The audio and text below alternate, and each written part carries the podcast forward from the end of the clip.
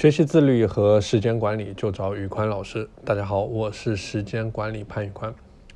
如果我要问你为什么要做时间管理，你可能会告诉我，为了管理出更多的时间。那么我们为什么需要更多的时间呢？大家有没有去思考过这个问题？我的理解就是说，有了更多的时间，我们可以去做更多的事，出更多的成果，去产生更多的价值。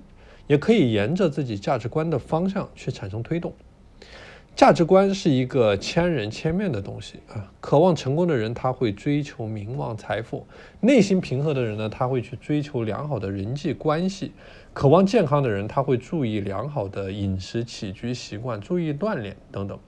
所以，价值观这个东西，它本身没有高低贵贱，也没有是非对错。它代表的只是每个人的选择，但有一样东西一定是适合于所有的人的，那就是你在实现了这样的价值观之后，可以给你带来的持之以恒的幸福感，而我们一定是要追求这样的幸福感的。二零一二年，我刚刚在国外开始工作，每天工作的内容非常简单，下班后的时间基本都是属于我自己的，不会被任何工作上的事情打扰。基本上生活在一个自己给自己打造的舒适圈里面，但站在现在快二零二一年的上帝的视角再去回顾九年前的生活，我觉得那一年我没有太大的实质性的输出，而之所以没有输出，因为我不知道我要的是什么啊，因为价值观没有成型浮现，我就像一个时间的富翁。虽然有着青春健康、取之不尽、用之不竭的时间，但可惜的是，我没有把它们真正的转化为成果。